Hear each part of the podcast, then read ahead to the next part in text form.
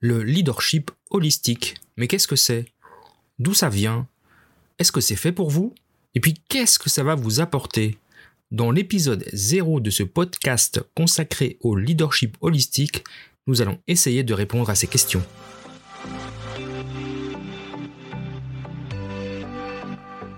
Bienvenue dans le podcast des leaders holistiques. Je suis Christophe, créateur du site lelinmanufacturing.com et de la formation Culture Lean, votre expert en leadership, excellence opérationnelle et lean management depuis plus de 25 ans. Ce podcast est pour vous si vous êtes attiré par le leadership, le développement personnel et la spiritualité. Si vous avez besoin de mieux équilibrer votre vie privée et votre vie professionnelle. Si vous avez d'importantes responsabilités professionnelles et que parfois cela affecte votre vie privée ou inversement. Si vous voulez devenir un leader serviteur, bienveillant, humaniste, éthique et intuitif, si vous voulez développer un leadership avec une approche globale, intégrale, holistique, basée sur votre corps, votre cœur et votre esprit pour le bien de vos proches et de la communauté, alors vous êtes au bon endroit. Que vous soyez un homme ou une femme, directeur, manager, leader expérimenté ou pas, coach accompagnant des dirigeants, je vous remercie de passer ces quelques minutes avec moi aujourd'hui. Allez, on y va, c'est parti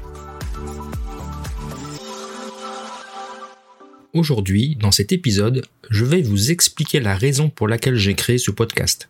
Mais avant tout, je vais me présenter pour que vous compreniez mieux ma démarche. Je m'appelle Christophe Rousseau et j'ai 53 ans. Je suis ingénieur physicien, diplômé de l'École nationale supérieure d'ingénieurs de Caen en 1993. J'ai 25 ans de carrière professionnelle internationale, dont environ une quinzaine d'années dans le domaine de l'industrie des hautes technologies et une dizaine d'années dans les domaines hospitaliers. J'ai démarré ma carrière au sein d'un des, plus grands fabricants de semi-conducteurs européens. J'ai commencé comme ingénieur process à Grenoble, puis à Dallas aux États-Unis pendant deux ans. Ensuite comme responsable process control à Ottawa au Canada. Et enfin de retour en France comme chef de service de production à Rennes et à Aix-en-Provence où je gérais environ 300 collaborateurs.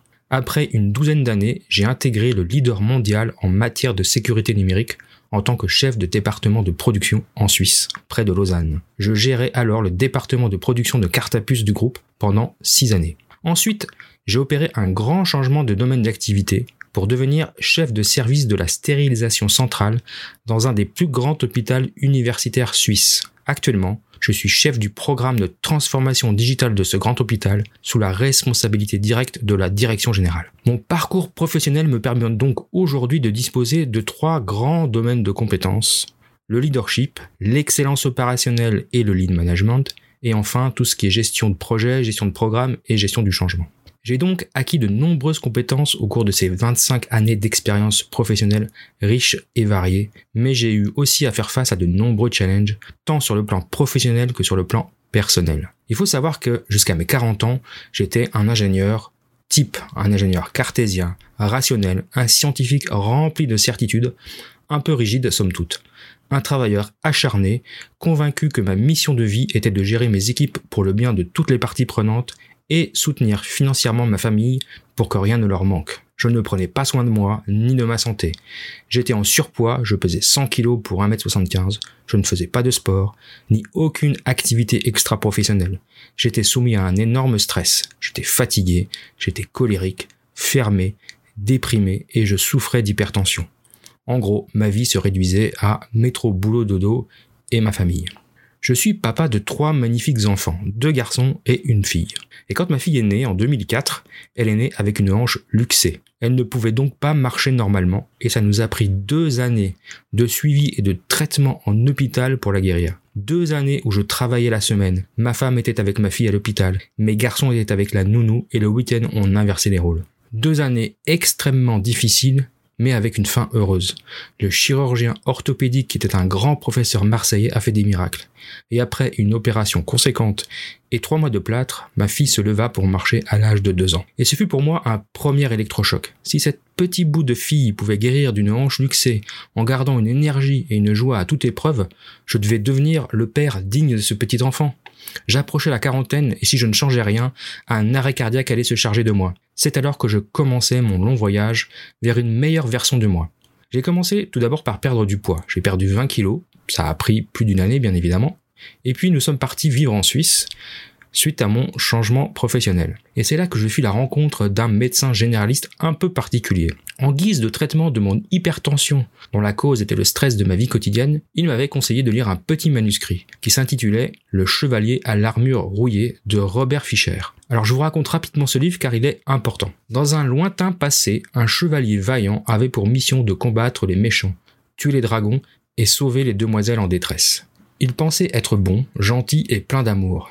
Son armure brillant de mille feux était sa fierté, il ne la quittait jamais, même pas pour dormir. Mais lorsqu'il essaya de l'enlever, il se retrouva coincé dedans. Il entama ainsi une quête initiatique recherchant sa véritable identité grâce à des rencontres insolites et au travers d'épreuves riches d'enseignements. C'est en parvenant au sommet de la vérité qu'il devint qui il était vraiment, un homme au cœur pur, sans peur et sans illusion. Cette aventure est une sorte de quête du Graal, racontée avec beaucoup d'humour. Cet ouvrage parle au cœur et à l'âme, grâce à sa clarté et à sa profondeur. Le Chevalier à l'armure rouillée est un de ces contes à la portée universelle, au même titre que Le Petit Prince et Jonathan Livingstone le Goéland. Ce livre était pour moi une véritable épiphanie, un deuxième électrochoc. Je m'identifiais complètement à ce chevalier, prisonnier de son armure et délaissant sa famille pour remplir sa mission soi-disant supérieure. Grâce à ce médecin, vraiment pas comme les autres, j'entamais ma quête spirituelle et mon développement personnel. Au gré des œuvres de Deepak Chopra, Tony Robbins,